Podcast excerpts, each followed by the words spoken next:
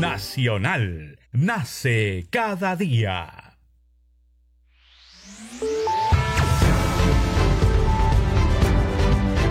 Congreso Radio presenta Al día con el Congreso. Una síntesis informativa del trabajo legislativo, de representación y de fiscalización del Parlamento Nacional. Una producción de la Oficina de Comunicaciones del Congreso de la República.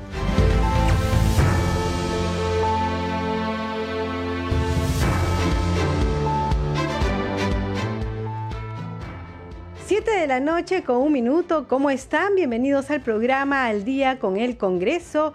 Les saluda Danitza Palomino y estas son las principales noticias del Parlamento Nacional. El Pleno de la Representación Nacional sesionará este jueves 13 de octubre a partir de las 9 de la mañana, según lo ha dispuesto el presidente del Congreso, José William Zapata. En la agenda figura la votación de la admisión de la moción de orden del día número 4197, que propone que el Congreso de la República interpele al ministro de Relaciones Exteriores, César Landa. El pliego interpelatorio consta de 31 preguntas. La presidenta de la Subcomisión de Acusaciones Constitucionales, Lady Camones, informó que el viernes 14 de octubre ese grupo de trabajo dará cuenta de la denuncia constitucional presentada por la Fiscalía de la Nación contra el presidente de la República, Pedro Castillo Terrones. La Comisión de Descentralización aprobó el dictamen que establece que las municipalidades que lo requieran podrán solicitar la publicación de sus normas en el Diario Oficial El Peruano en su versión electrónica, lo que tendrá el mismo valor legal que las publicadas en su versión física. El plazo para su implementación no podrá exceder el año 2023. La Comisión de Justicia y Derechos Humanos aprobó el dictamen que promueve la inscripción de parte en el registro de deudores alimentarios morosos. Usted está escuchando al día con el Congreso.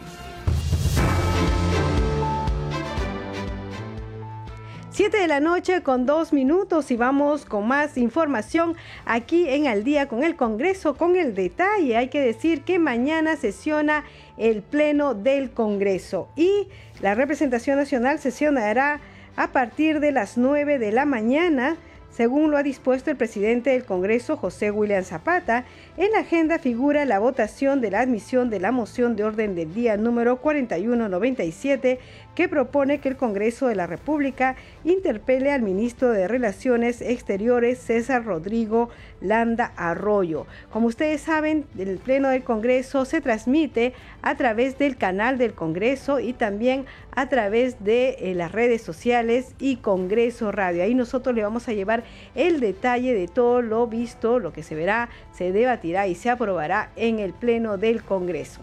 Nosotros vamos a darle más adelante un informe completo sobre lo que se va a ver en el Pleno del Congreso, pero ahora hay que decir que sesionó la subcomisión, no, no sucedió, sino que ha declarado la presidenta de la subcomisión de acusaciones constitucionales, la congresista Lady Camones. Vamos con la nota. La presidenta de la subcomisión de acusaciones constitucionales informó que el viernes 14 de octubre ese grupo de trabajo dará cuenta de la denuncia constitucional presentada por la Fiscalía de la Nación contra el presidente de la República, Pedro Castillo Terrones. En la víspera, la titular del Ministerio Público, Patricia Benavides, remitió al Parlamento Nacional la referida acusación contra el mandatario por los presuntos delitos de organización criminal, tráfico de influencias y colusión. En la denuncia también se acusa de los mismos delitos a los exministros Juan Silva de Transportes y Comunicaciones, actualmente prófugo, y Heiner Alvarado de Vivienda y Construcción y Saneamiento. Vamos a escuchar parte de la conferencia de prensa de la presidenta de la, de la Subcomisión de Acusaciones Constitucionales. Efectivamente, ya el día de ayer ha llegado, ha ingresado a mesa de partes del Congreso de la República la denuncia constitucional formulada por la fiscal de la Nación contra el presidente de, la República por la presunta comisión de delitos o, la conformación de una presunta organización criminal. Eh, nosotros desde la subcomisión de acusaciones estamos evaluando, entiéndase que es una denuncia que tiene más de 300 folios y vamos a plantear que eh, vamos a dar cuenta de esta denuncia el día viernes que tenemos eh, nuestra sesión ordinaria de la subcomisión. El día de hoy tenemos comisión permanente y el día de mañana tenemos pleno. Entonces, de acuerdo al reglamento del Congreso de la República, no se puede citar a sesión de la subcomisión de acusaciones constitucionales los días que también tenemos pleno. Así es que estamos planeando que el día eh, viernes a las 11 de la mañana, que tenemos nuestra sesión ordinaria de la subcomisión, dar cuenta de la presentación de esta denuncia. Bueno, entiéndanse que como presidente de la subcomisión yo no puedo adelantar opinión. Eh, vamos a, dar cuenta nosotros el día viernes y a partir de tenemos 10 días hábiles para calificar esta denuncia. Entonces ahí se va a hacer toda esa evaluación justamente de la, de la de premisas que tú estás este, comunicándome, este, no, informando este día, ¿no? Entonces vamos a evaluar todo ello, vamos a hacer las interpretaciones que corresponden y ver pues si es que procede o no la... Eh, Congresista, ¿cómo está? Buen día. Repito, la, calificación no le compete al presidente de la República, ni mucho menos al Premier. La, calificación de esa denuncia le compete a la subcomisión de acusaciones constitucionales y nosotros dentro del plazo de 10 días hábiles posteriores a la, a la dación de cuenta de esta eh, de la presentación de esta denuncia, vamos a dar toda esa interpretación que finalmente pues termine en eh, determinar si procede o no esta denuncia. Obviamente hay que hacer la interpretación del artículo 117 de la Constitución, de la convención este, eh, que, ha invocado la fiscal. Eso compete a los funcionarios que formamos parte de la subcomisión de acusaciones constitucionales. esta convención? ¿Perdón? ¿El Congreso ha ratificado esta convención sobre... Todo eso estamos evaluando. Entiéndase que ayer aproximadamente a las 5 de la tarde se ha presentado eso, estamos haciendo toda una evaluación. Entonces yo no quiero adelantar una opinión porque obviamente eso tiene que darse dentro del marco del respeto al procedimiento que está establecido ya dentro de la subcomisión de acusaciones. A ver, el presidente del Congreso me está esperando en este momento para tener reunión para ver ese y otros temas. Cuando ya tengamos una posición eh, sobre eso, se les va a comunicar a ustedes como medios de comunicación. Pero... No se trata de priorizar desatendiendo lo que establece el reglamento del Congreso de la República respecto a los procedimientos establecidos dentro de la subcomisión. O sea, vamos, estamos dando, nosotros tenemos 303 denuncias pendientes de atender. La prioridad se le está dando, entendiéndose no porque se tenga un, ánimo de querer ir en contra de la investidura de la presidencia de la República, sino porque es un hecho histórico un hecho que pone en riesgo también la democracia, pone en riesgo pues la estabilidad jurídica, política dentro de nuestro país. Entonces sí, histórico digo porque hace muchísimos años este, no ha ocurrido una situación similar en el país. ¿No? Entonces vamos a darle la atención prioritaria en respeto a los procedimientos, en respeto a los plazos que están previamente establecidos en el reglamento. La prioridad no tiene nada que ver con que si es que yo estoy o no a favor de eso. 7 de la noche con 8 minutos hay que seguir el debido proceso y eso significa cumplir los pasos que ya están determinados en el reglamento del Congreso. Vamos ahora con el informe sobre el Pleno del Congreso que se realizará mañana, mañana jueves a partir de las 9 de la mañana. La moción de censura fue planteada por congresistas de Renovación Popular, Avanza País, Alianza para el Progreso y otras bancadas fue sustentada por el congresista Jorge Montoya Manrique, quien cuestionó recientes declaraciones de la segunda vicepresidenta del Parlamento, Digna Calle, y argumentó otro tema.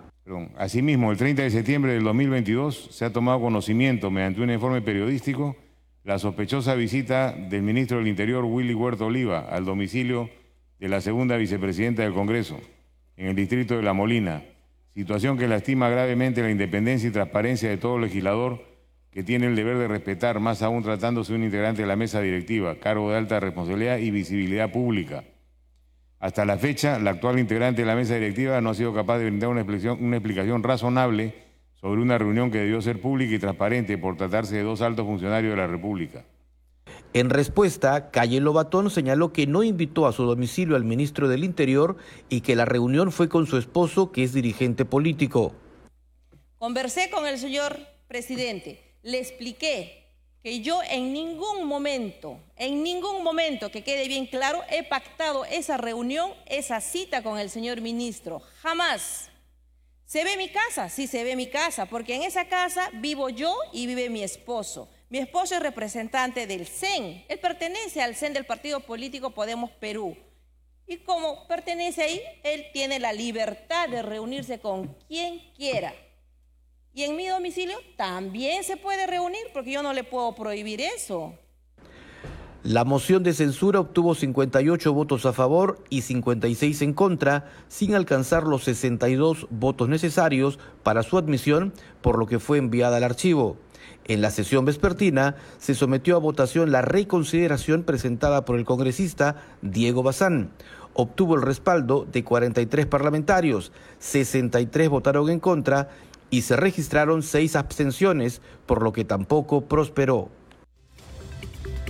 Siete de la noche con 10 minutos vamos a dar información sobre el Pleno del Congreso que se desarrollará mañana, jueves 13 a las 9 de la mañana.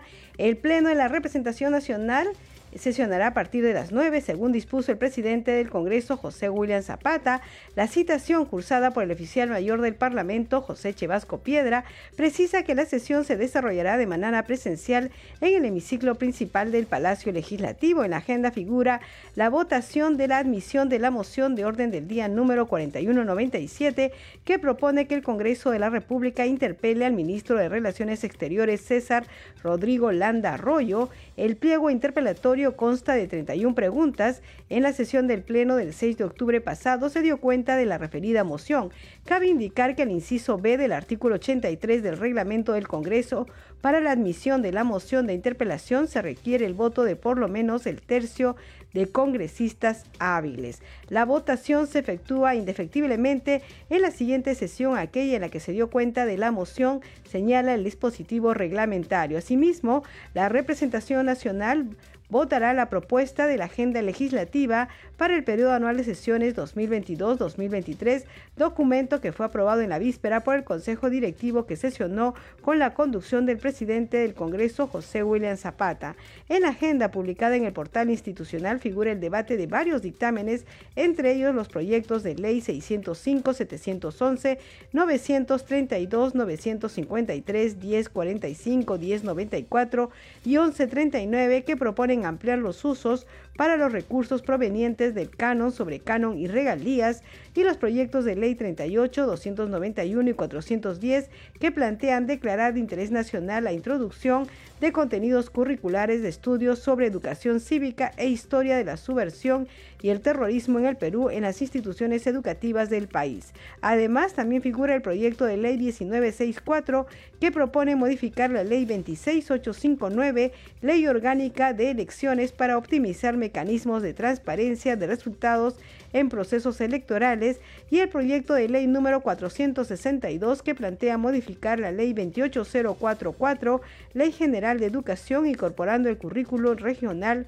con la participación de los gobiernos regionales, entre otras iniciativas. Ya saben, 7 de la noche con 13 minutos, el Pleno del Congreso se transmitirá a través de las plataformas del Congreso de la República. Y vamos con más noticias. La Comisión de Descentralización aprobó el dictamen que establece que las municipalidades que lo requieran podrán solicitar la publicación de sus normas en el diario oficial El Peruano en su versión electrónica, lo que tendrá el mismo valor legal que las publicadas en su versión física. El plazo para su implementación no podrá exceder el año 2023. Vamos con el informe de la multiplataforma del Congreso de la República. Las ordenanzas, decretos de alcaldía y acuerdos sobre remuneraciones y dietas de alcaldes y regidores podrán ser publicadas en la edición digital del Diario Oficial El Peruano y tendrán el mismo valor legal que en la edición impresa. Se faculta a Editora Perú para que fije la tarifa correspondiente. La propuesta fue aprobada por unanimidad en la Comisión de Descentralización y fue presentada por la Municipalidad de Miraflores. La municipalidad que así lo requiera podrá solicitar la publicación en el Diario Oficial del Peruano versión física. Las normas publicadas en el Diario Oficial El Peruano Electrónico tienen el mismo valor legal que aquellas publicadas en la versión física. Esta propuesta genera mayor accesibilidad de los ciudadanos al ordenamiento jurídico, garantiza la seguridad jurídica, reduce los costos de procedimientos administrativos que requieren publicaciones en el diario oficial El Peruano y contribuye a la modernización de la gestión del Estado. Previamente, la congresista Rosángela Barbarán sustentó su proyecto para fortalecer y transparentar la gestión edil. Se empodera a los regidores en su función fiscalizadora y legislativa. Asimismo, se establecen nuevas causales para la vacancia y suspensión de alcaldes y concejales. A fin de que la máxima autoridad administrativa tenga la obligación de rendirle cuentas al Consejo Municipal. Además, incorporar nuevas causales de suspensión y vacancia en los cargos de alcalde o regidor, sea por abandono de deberes y funciones e ineficiencia administrativa. Sobre el tema de abandono de deberes, por ejemplo, por parte del alcalde, ¿no? Dentro justamente del periodo establecido, no hay una fiscalización real. Y otro también es la, la participación de los, de los eh, regidores. No puede ser posible que ellos no cumplan con el mínimo de sesiones a las que deben asistir.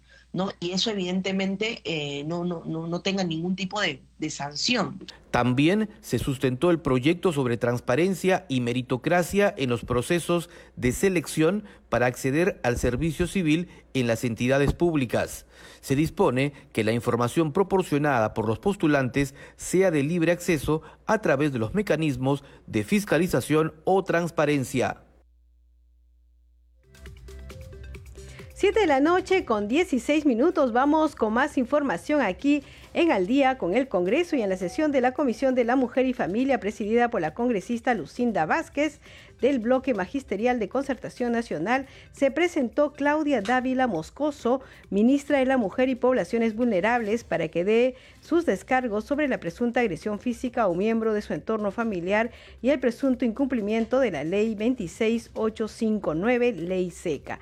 La ministra Claudia Dávila lamentó que se haya puesto a la palestra pública un tema privado, señalando que la persona supuestamente agredida es realmente la agresora. Aclaró que todos los hechos no ocurrieron en ley seca e indicó que su esposo recién operado del cerebro fue golpeado en el pecho y ella intervino para separarlos. La congresista Magali Ruiz Rodríguez de la bancada Alianza para el Progreso señaló que lo acontecido por la ministra no es la forma correcta de actuar en la vía pública, ya que es titular de la cartera en la cual se invierten millones de soles para la lucha contra la violencia de la mujer y de cualquier persona. En otro momento, la congresista Magali Ruiz Rodríguez y la congresista Isla Portero presentaron un video de una visita inopinada al Centro de Atención Residencial Car Esperanza del Programa Integral Nacional para el Bienestar Familiar INAVIF, donde encontraron medicamentos vencidos ocultos en el baño, expresaron su indignación porque nada de lo encontrado se podía utilizar y ninguno de los funcionarios de INAVIF se encontraba en el lugar.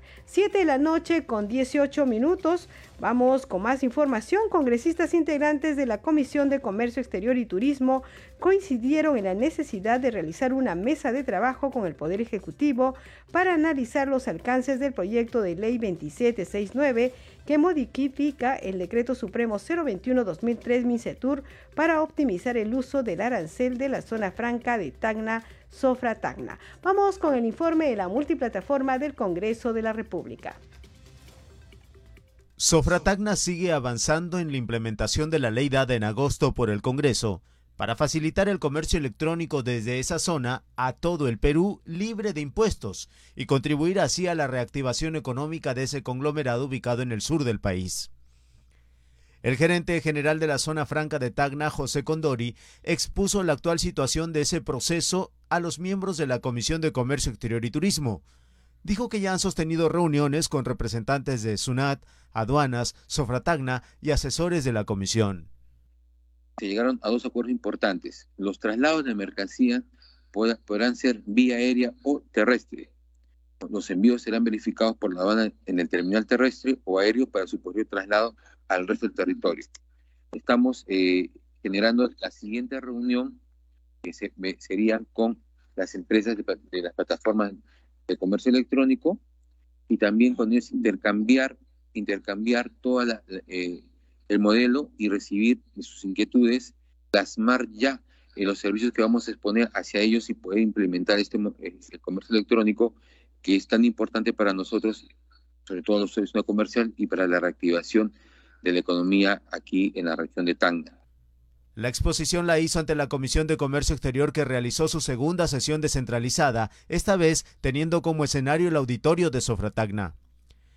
Al inicio de la reunión, el presidente de la comisión, Edgar Tello, informó a los congresistas presentes que en una visita inopinada al control fronterizo Santa Rosa, constató el malestar de ciudadanos peruanos que demoran varias horas para poder ingresar al Perú debido a la falta de sistema y de personal. Y hemos eh, recogido de la ciudadanía el malestar que tienen en el lado peruano de que al ingresar al Perú tienen una demora de cuatro, cinco, hasta siete horas, ¿no? Por falta de, personal, falta de módulos, falta de sistema, incluso manifiesta, y, y, ello impide, ¿no? Porque en el lado chileno hemos visto corroborado que con el QR inmediatamente tienen mayor, mayor celeridad en pasar a, a, su país. El parlamentario consideró necesario contar con un renovado complejo fronterizo para agilizar el ingreso de peruanos que retornan de Chile y de turistas del vecino país y con ello repotenciar el turismo y comercio en la zona. 7 de la noche con 21 minutos. Usted está escuchando al día con el Congreso a través de Radio Nacional, Congreso Radio y el Facebook de Nacional. A esta hora vamos con nuestra siguiente secuencia. Congreso en redes. A esta hora de la noche tenemos información con nuestra compañera Perla Villanueva. Adelante, Perla.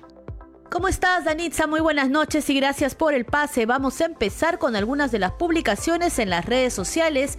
Empezamos con la publicación del presidente del Parlamento Nacional, José William Zapata, quien informa a través de su cuenta en el Twitter que junto a congresistas de diversas bancadas recibieron hoy al senador mexicano José Ramón Enrique Herrera, presidente pro tempore de la Comisión Interparlamentaria de Seguimiento a la Alianza del Pacífico para fortalecer la cooperación económica económica y comercial entre los países miembros.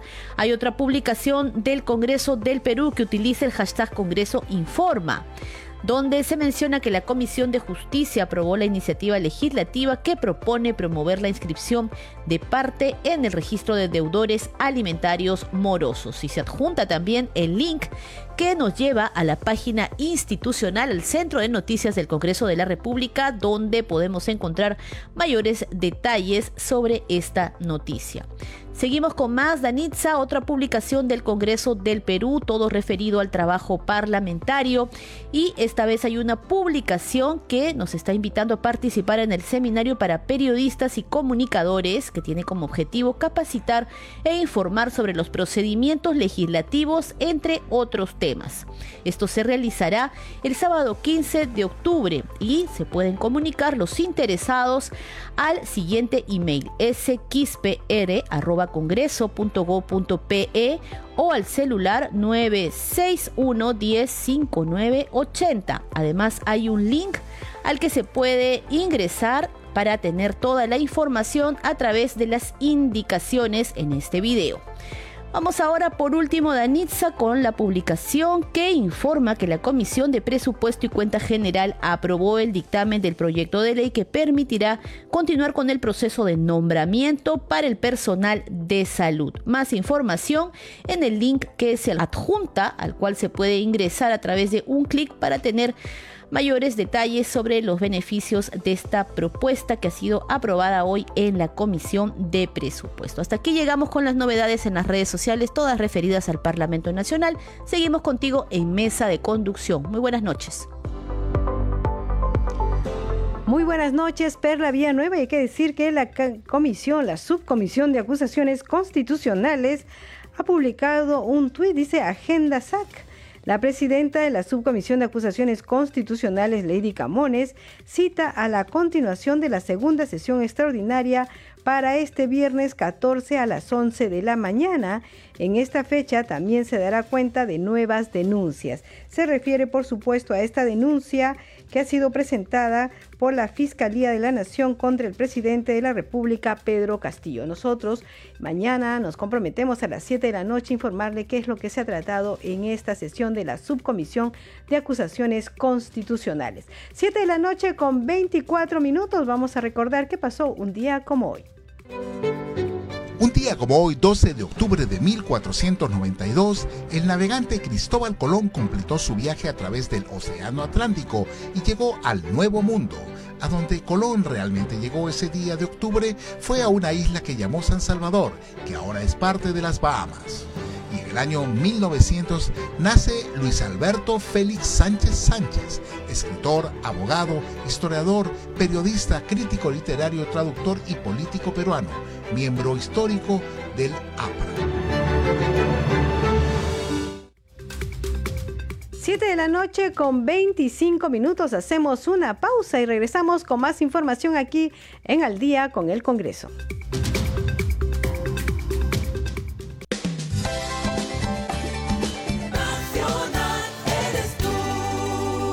Nacional, nace cada día.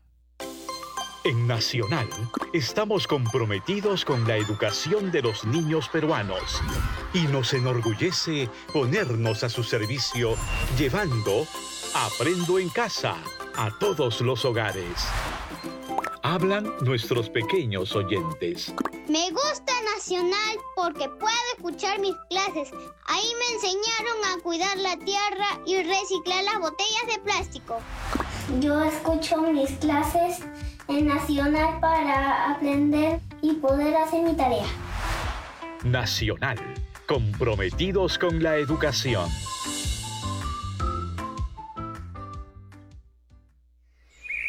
Si eres de los que se levantan antes que el sol despierte, tenemos el desayuno perfecto para tus mañanas.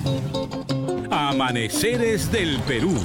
Una buena taza de información agraria para estar al día endulzada con lo mejor de la música andina.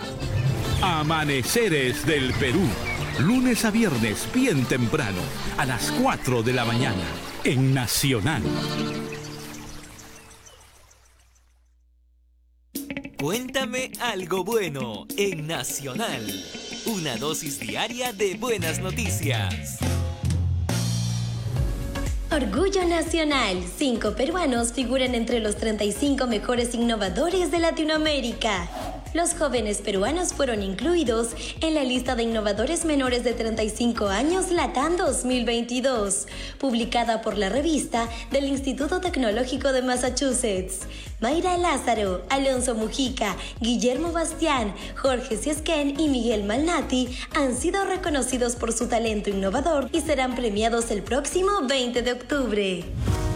Estudiantes peruanos brillan en la Olimpiada Latinoamericana de Astronomía la delegación de estudiantes peruanos obtuvo múltiples medallas en la decimocuarta Olimpiada Latinoamericana de Astronomía y Astronáutica en Panamá.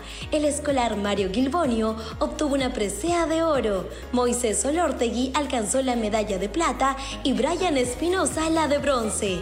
Por su parte, las estudiantes Fátima Olaya y Yanela Cruz fueron reconocidas con menciones honrosas en la competencia latinoamericana. Inauguran Centro de Salud Mental Comunitaria Balnearios del Sur. El Ministerio de Salud, a través de la DIRIS Lima Sur, inauguró el Centro de Salud Mental Comunitaria Balnearios del Sur, el cual beneficiará a más de 137 mil habitantes de los distritos de Lurín, Punta Hermosa, Punta Negra, San Bartolo, Santa María y Pucusana. El establecimiento de salud cuenta con un equipo multidisciplinario conformado por médicos, psiquiatras, psicólogos, terapeutas de lenguaje, trabajadores sociales, entre otros. Cuéntame algo bueno en Nacional.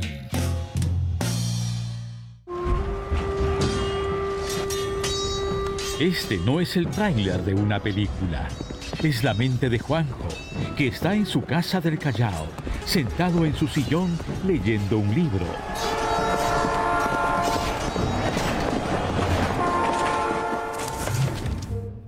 Descubre tú también la literatura y el mundo de las ideas con Entre Libros. Todos los sábados por la noche a las 8 en Nacional.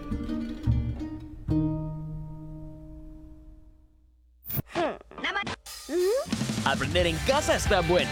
Pero aprender jugando es aún mejor. Te presentamos Canal IP. IP, IP. El primer canal de televisión infantil del Perú. Tiene Es muy divertido. Mira el único canal de televisión con entretenimiento sano para niños y niñas. Está hecho para nosotros. Y nosotras. Para, todos. Canal IP, vive lo nuestro. Encuéntranos en Movistar TV, Claro TV, Ves Cable, Cablevisión, TDT y TV Perú.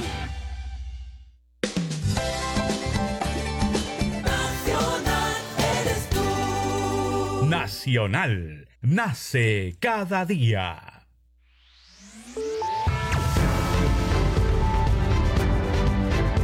Continuamos en Al día con el Congreso.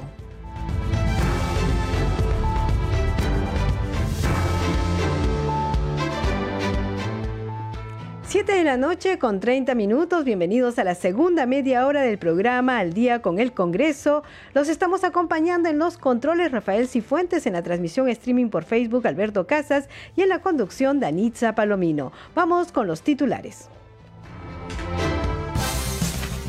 El Pleno de la Representación Nacional sesionará este jueves 13 de octubre a partir de las 9 de la mañana, según lo dispuesto el presidente del Congreso, José William Zapata. En la agenda figura la votación de la admisión de la moción de orden del día número 4197, que propone que el Congreso de la República interpele al ministro de Relaciones Exteriores, César Landa. El pliego interpelatorio consta de 31 preguntas.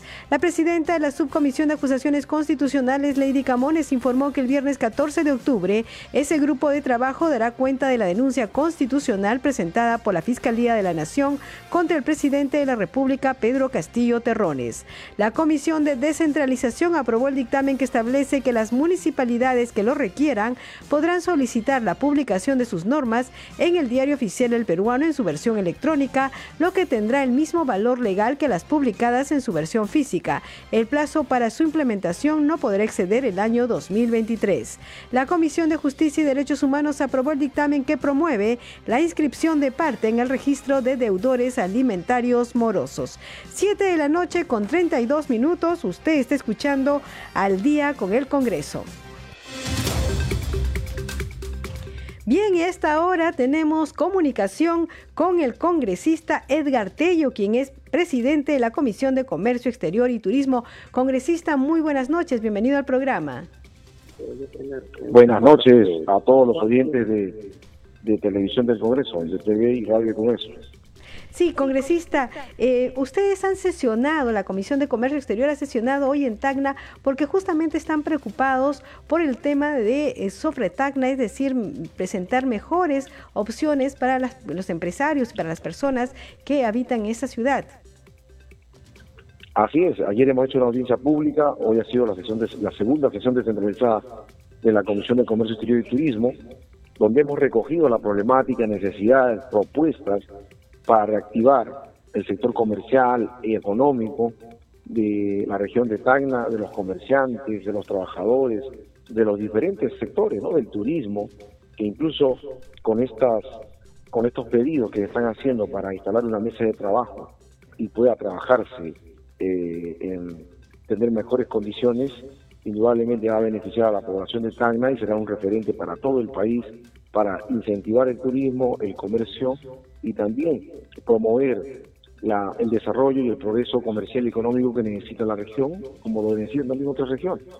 ¿Cuáles son las principales eh, inquietudes que tiene la población ahora que usted ha podido conversar directamente con ellos allá en Tacna?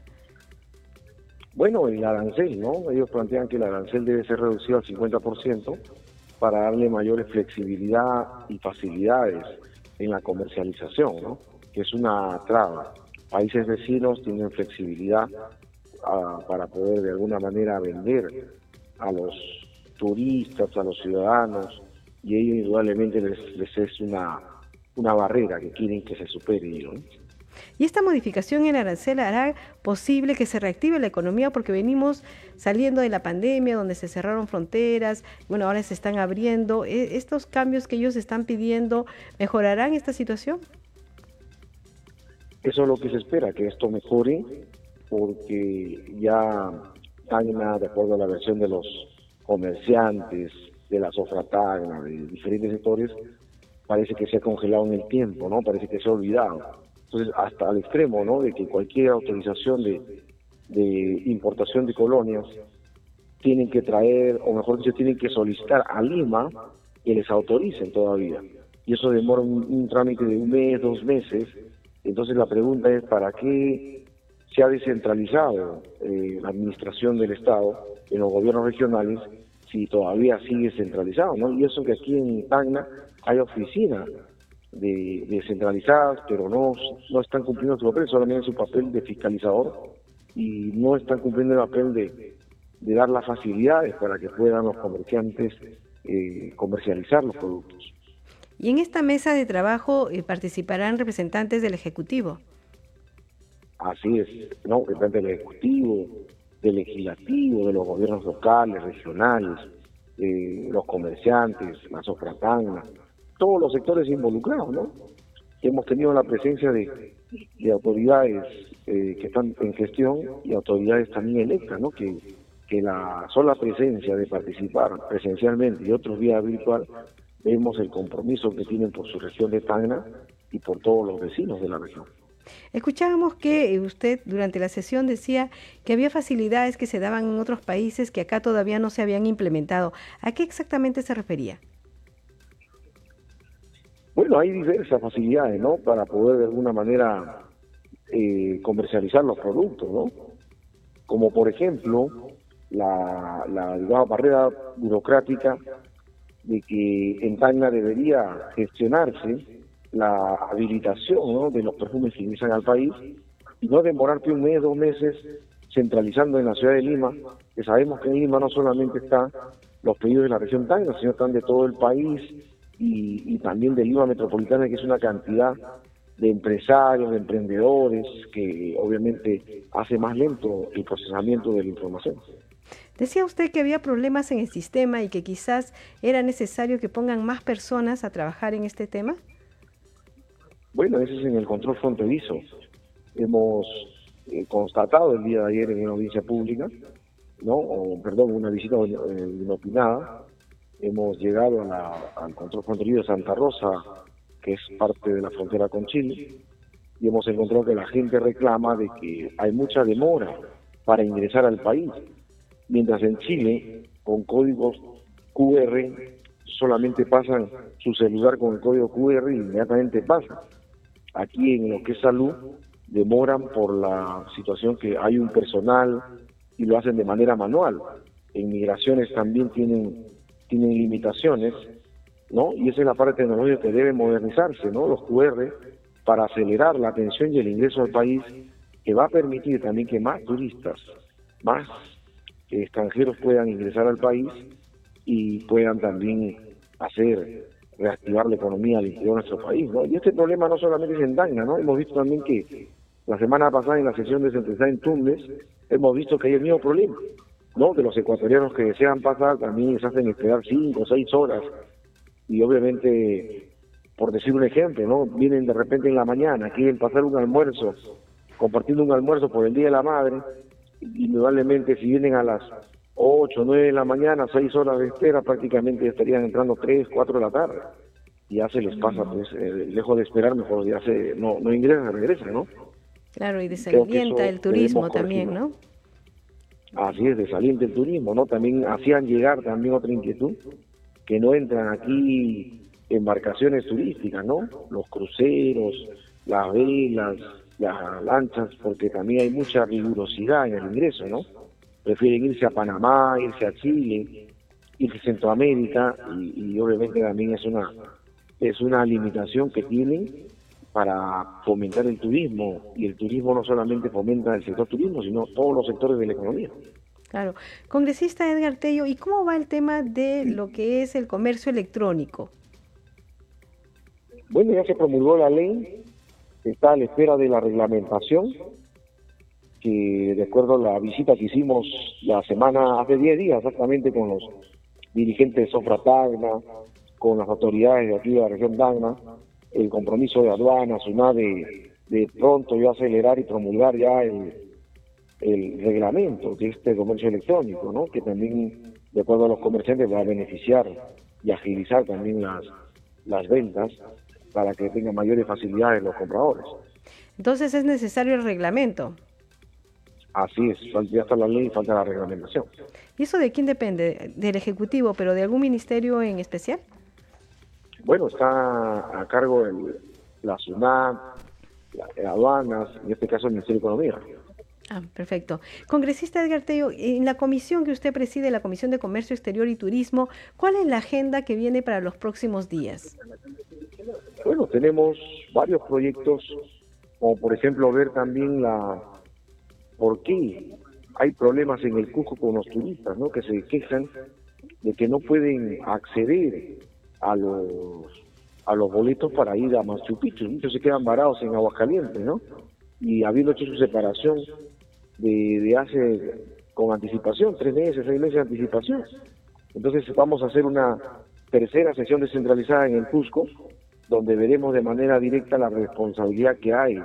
¿no? Estamos pidiéndole informe al Ministerio, al gobierno regional, al, Ministerio de Cultura también, que tiene algo que ver también con, con los centros arqueológicos, y, de esta manera ver por qué está sucediendo, ¿no? porque ha habido también en Cusco una movilización de los ciudadanos en Aguascalientes, ¿no? Entonces creo que todos esos malestares e indignación no son no son de ahora, ¿no? Son de, varias de varias fechas y creo que ya es tiempo de que el Congreso de la República en esta comisión multipartidaria podamos resolver ese problema, recoger la necesidad, la problemática y ver una alternativa de solución ante el Ejecutivo. Perfecto. Bien, congresista Edgar Tello, presidente de la Comisión de Comercio Exterior y Turismo, muchísimas gracias por atender la llamada de Al día con el Congreso. Nosotros estaremos pendientes del trabajo que se realiza al interior de la comisión. Buenas noches. Muchas gracias. Buenas noches. Buenas noches. Siete de la noche con 41 minutos. Seguimos con más información aquí en el día con el Congreso. Y el presidente de la Comisión de Transportes, el congresista Luis Aragón, indicó que en la comisión se aprobó solicitar al presidente del Congreso llevar un pleno temático con el fin de convertir en leyes diversos proyectos de ley aprobados por esta comisión en beneficio de la ciudadanía. Nuestro compañero Víctor Incio conversó con el parlamentario. Aquí vamos con la entrevista. Congresista, cuéntanos cómo se ha desarrollado la comisión, han debatido diferentes proyectos y se han aprobado algunos dictámenes. También hemos habido una votación para que haya un tema, un pleno temático. Sí, ¿no? Bueno, en realidad ha sido una sesión eh, productiva, eh, importante.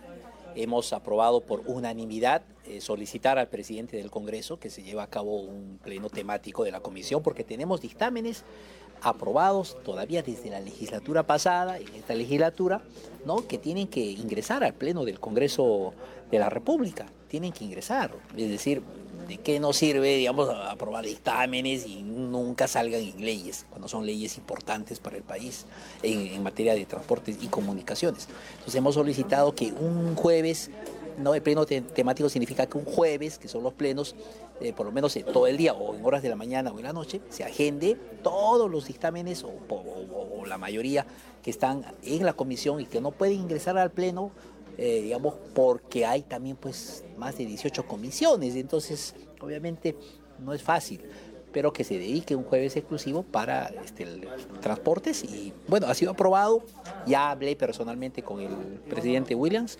aceptó lo estamos formalizando de manera escrita, ¿no? Esto para que la, comisión pues también eh, avance, ¿no? También se han debatido algunos proyectos que han sido aprobados, ¿no?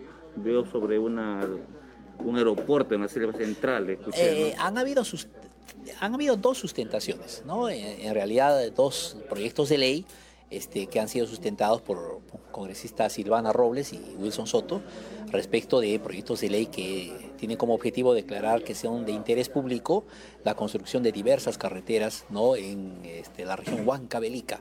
Son proyectos que, importantes de todas maneras que coadyuvan a que el ente rector y el Poder Ejecutivo puedan mirar los ojos hacia el interior del país, porque a veces si no hay, digamos, estos proyectos declarativos también, no hay pues una, una ejecución de parte del gobierno, ¿no? Entonces, porque ellos son los que, digamos, eh, ven todo el tema del perfil, el pendiente técnico igual. Y de la misma manera en la región Junín, con la congresista Silvana Robles, también respecto este, de, digamos, tramos carreteros y todo ello, ¿no? Se, está invitando al ministro de Transporte por la sesión que viene. Sí, eh, ya confirmó su participación, tenía que estar el día de hoy, pero confirmó para el miércoles 19, va a venir de manera presencial el ministro Richard Tineo y bueno, va a exponer su su plan de trabajo ante la comisión. Esto, ¿Qué temas van a abordar ese día? ¿Por qué se le invita al ministro? Bueno, en realidad es una formalidad, siempre se invita a, todos los eh, ministros en todas las comisiones, pero lo que queremos que nos exponga, en primer lugar, son temas eh, importantes. A ver, la construcción de la segunda pista del aeropuerto Jorge Chávez, Internacional Jorge Chávez.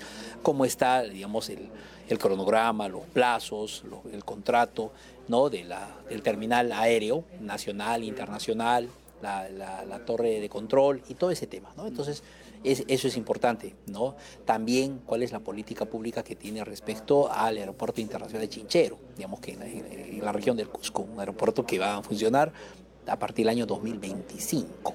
Después también cuál es, digamos, este, eh, digamos, el nivel de coordinación que tiene el sector con este, Corpag, con la ATU. Eh, respecto acá también del, eh, digamos, qué política pública tiene el ministro en materia de ferroviaria, aeronáutica, temas de puertos, es, es grande su sector. Esperamos que lo haga. 7 de la noche con 45 minutos. Usted está escuchando al día con el Congreso a través de Radio Nacional, Congreso Radio y el Facebook de Nacional. Vamos con más información. La Comisión de Energía y Minas aprobó prorrogar hasta el 31 de diciembre del 2027 la vigencia de la Ley 27623, ley que dispone la devolución del impuesto general a las ventas e impuesto de promoción municipal a los titulares de la actividad minera durante la fase de explotación y de la ley número 27624, ley que dispone la devolución del impuesto general a las ventas e impuesto de promoción municipal para la exploración de hidrocarburos. El proyecto de ley 3195-2022, que fue remitido por el Ejecutivo, se fundamenta en que las exploraciones mineras y de hidrocarburos son actividades que por su naturaleza involucran largos periodos de ejecución elevados montos de inversión, un alto riesgo de retorno de la inversión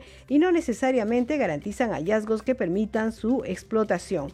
Otra consideración en la fundamentación de la norma es que las actividades de exploración minera y de hidrocarburos no solo son una fuente de inversión privada, empleos formales, sino también una fuente futura significativa de recursos fiscales para los gobiernos locales y gobierno central.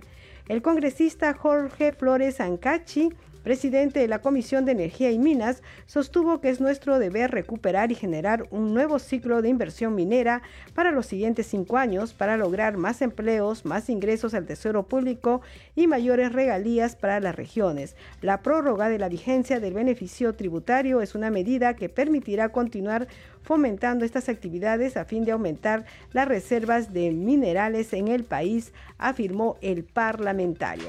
Siete de la noche con 47 minutos y el congresista segundo Quirós Barbosa destacó la realización de la exposición denominada Artesanías de Cajamarca, explicó que el propósito de esta muestra es mejorar la calidad de vida de los pobladores de esta parte del país que se dedican a esta actividad. Vamos con la entrevista de nuestro compañero Víctor Incio.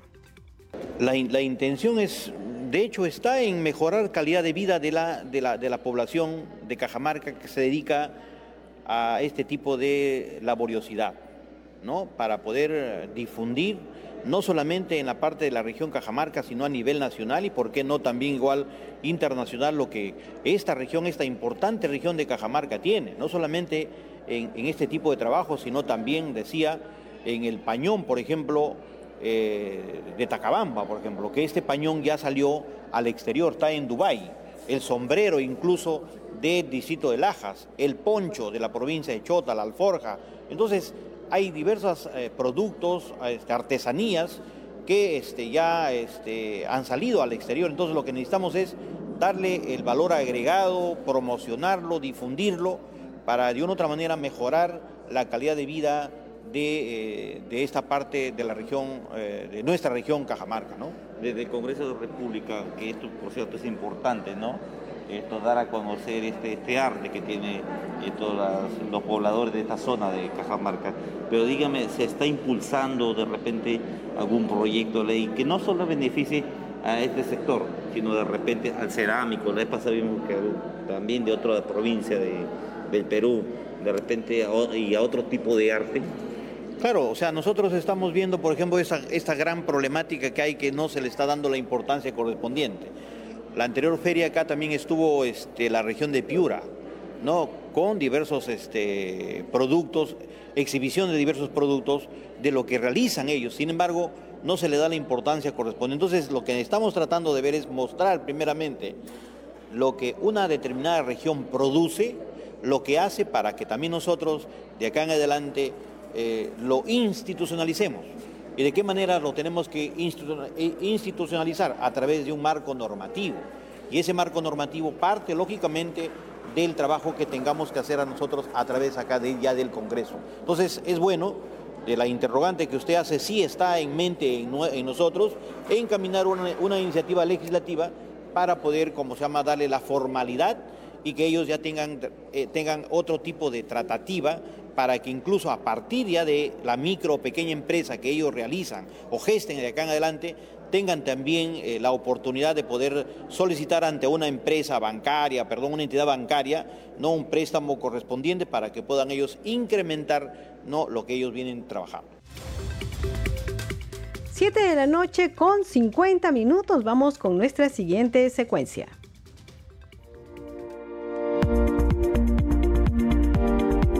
Términos parlamentarios. Acusación constitucional. Según el reglamento del Congreso, en su artículo número 89, mediante la acusación constitucional se realiza el antejuicio político a altos funcionarios del Estado, comprendido en el artículo 99 de la Constitución Política. Cualquier persona que se considere directamente agraviada por un alto funcionario público puede presentar una denuncia constitucional. También puede hacerlo la fiscal de la Nación y los congresistas. Las denuncias presentadas son derivadas inmediatamente a la Subcomisión de Acusaciones Constitucionales para su calificación. Este grupo de trabajo, que actualmente lo preside la parlamentaria Lady Camones, debe emitir un informe de calificación que se envía a la comisión permanente, donde se declarará si es procedente o no. Si se acusa al funcionario, el informe regresa a la comisión permanente para evaluar su aprobación o archivar la denuncia. En caso de aprobarse la acusación, se nombrará a una subcomisión acusadora que llevará la denuncia constitucional al Pleno del Congreso para votar la inhabilitación del funcionario o de lo contrario archivarlo. Términos parlamentarios.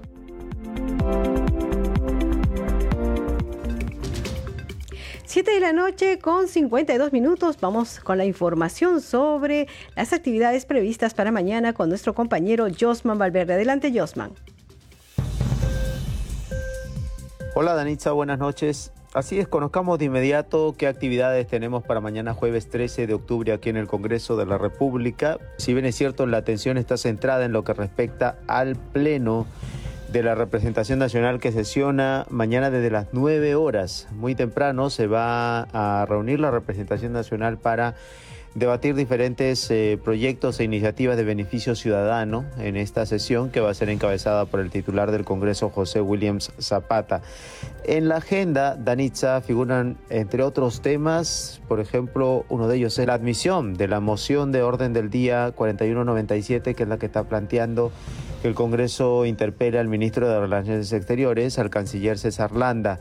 Es un pliego interpelatorio de 31 preguntas. Se va a consultar la admisión o no de esta moción, toda vez que ya se dio cuenta de la misma el pasado 6 de octubre en la sesión plenaria donde eh, precisamente se dio cuenta de la presentación de esta moción y de acuerdo al reglamento, al artículo 83, se requiere que para admitir esta moción eh, exista un voto de por lo menos un tercio de los congresistas hábiles, así que este tema estará siendo visto mañana para, en caso de ser aprobada, definir una fecha en la cual el, ministro o el canciller Landa deba presentarse ante el Congreso a fin de responder este pliego interpelatorio. Pero también hay otros temas en la agenda de la sesión plenaria y es, por ejemplo, la votación a la propuesta de la agenda legislativa para el periodo anual de sesiones 2022-2023.